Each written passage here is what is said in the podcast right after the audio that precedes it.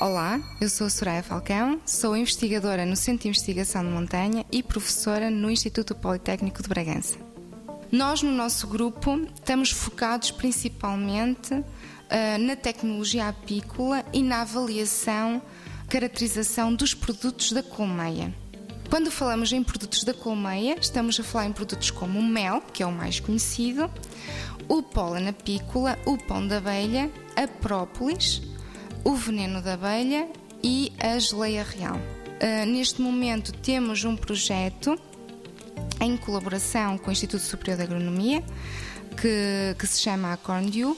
O projeto está relacionado com o impulso à sustentabilidade da floresta de carvalhos no Parque Natural de Montezinho através da inovação e através da valorização dos produtos que o carvalho nos dá.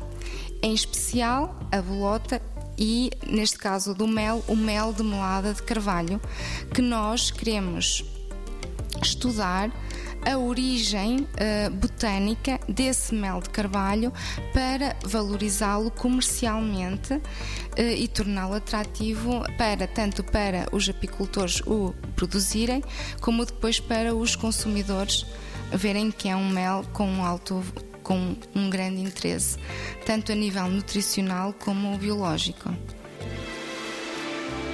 90 Segundos de Ciência é uma produção conjunta Antena 1, ITQB e FCSH da Universidade Nova de Lisboa.